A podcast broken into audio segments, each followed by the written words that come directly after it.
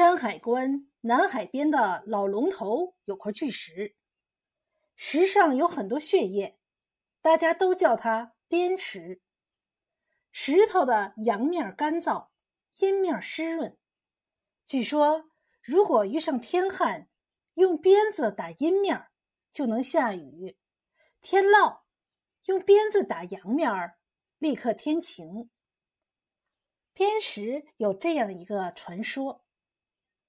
有一年，秦始皇决心要把从前燕、赵、齐、魏、秦诸国所筑的城墙连接起来，筑成长城，就派大将军蒙恬带兵三十万动工修筑。可是这长城从哪里修起呢？大将军蒙恬去请示秦始皇，他一时也拿不出主意来。就召集朝中的文武大臣，商议修筑长城的起点。当时跟在他身边的文武大臣，你看看我，我看看你，谁也不肯先说出自己的主意，怕说的不合秦始皇的心意，招致杀身之祸。可是又不能不说，因此文武大臣们都在想一个两全其美的对策。既能取得秦始皇的欢心，又能保住自己的官职性命。众大臣里有个宰相叫赵高，是个老奸巨猾的权臣。他想出了一个两全其美的办法，说：“武王素以礼贤下士闻名于世，何不到民间去走访那些年高德重的老人，听听他们的意见？”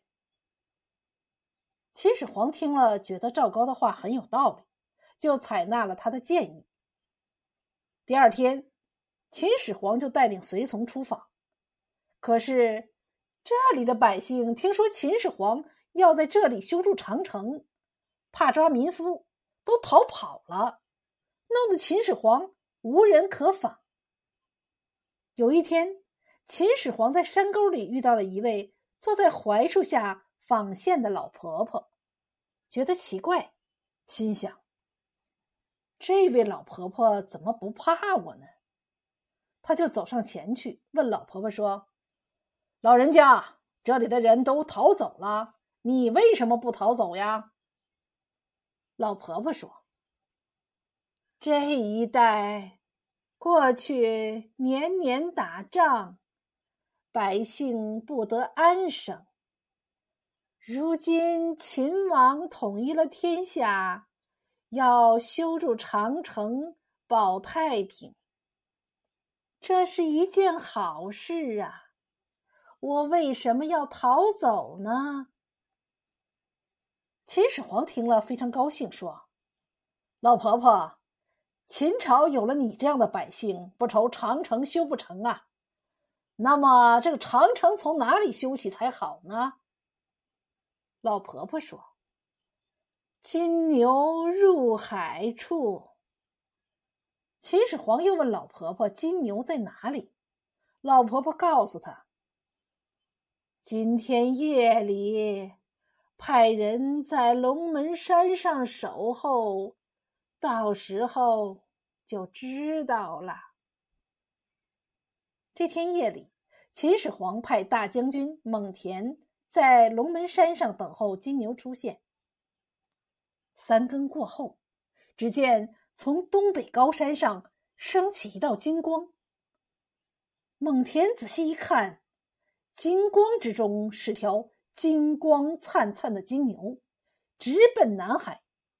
南海涌起数丈高的水柱，里面裹着一条乌龙，奋爪扬须，和金牛斗了起来。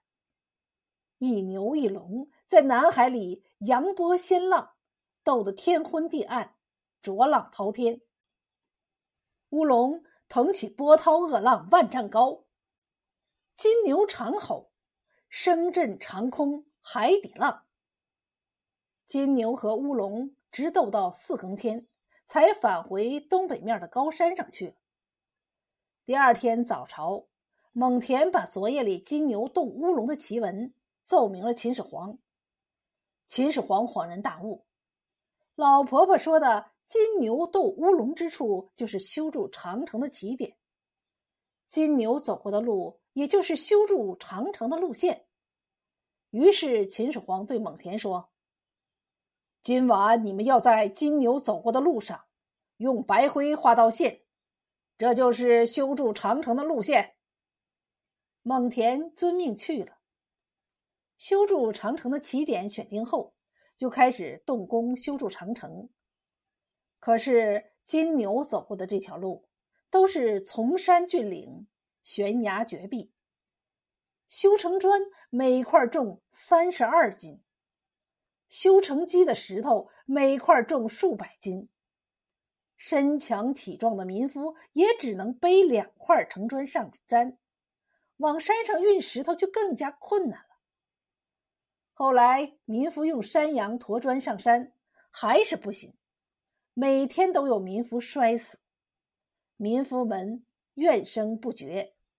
有的农夫说：“都怨那纺线的老婆婆，指了这条金牛走过的路，给我们造成了这么多的困难。我们大家还是去找她吧。”于是，民夫们就去找纺线的老婆婆，对她说。您老人家既知修长城的路，请您老人家再帮帮我们，想想筑城的办法吧。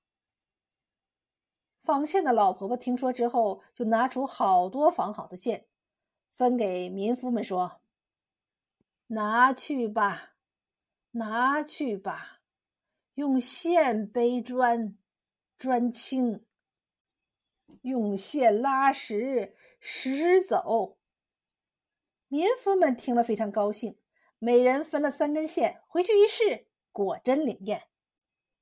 大将军蒙恬见民夫们用线拴着巨石，不管多陡多高的山都能拽上去。蒙恬觉得奇怪，就去问民夫。民夫告诉了蒙恬，蒙恬把这件事奏明了皇帝。秦始皇听了以后，就带着随从去看，果然不假。他下令。把拽石的线收集起来，派人把这些线做成了一根鞭子。秦始皇拿着做好的鞭子，想试试鞭子的威力。他把鞭子一甩，啪的一声，不想那高山随着鞭子的响声，砰的一声，山摇地动，闪了三闪。秦始皇嫌那山动得慢，一时兴起，接连啪啪的连甩了两鞭。鞭声过后，但见那群山奋起，声似霹雳，巨石腾空，风驰电掣的向南飞奔。秦始皇跟在后面，赶起大石头，就像赶牲口一样，把那些有用的石头赶上山，把没用的石头赶向南海。秦始皇鞭石入海，惊动了南海乌龙，急忙腾起波浪来堵截。那些入海的巨石被巨龙涌起的滔天大浪堵在海边，堆积成山，形状巍峨，就像张开巨嘴吞吐海浪的龙头。秦始皇见状，高兴地说：“好啊，这里是龙头，就作为修长城的起点吧。”从那以后，海滩上、城墙下留下了那块。边石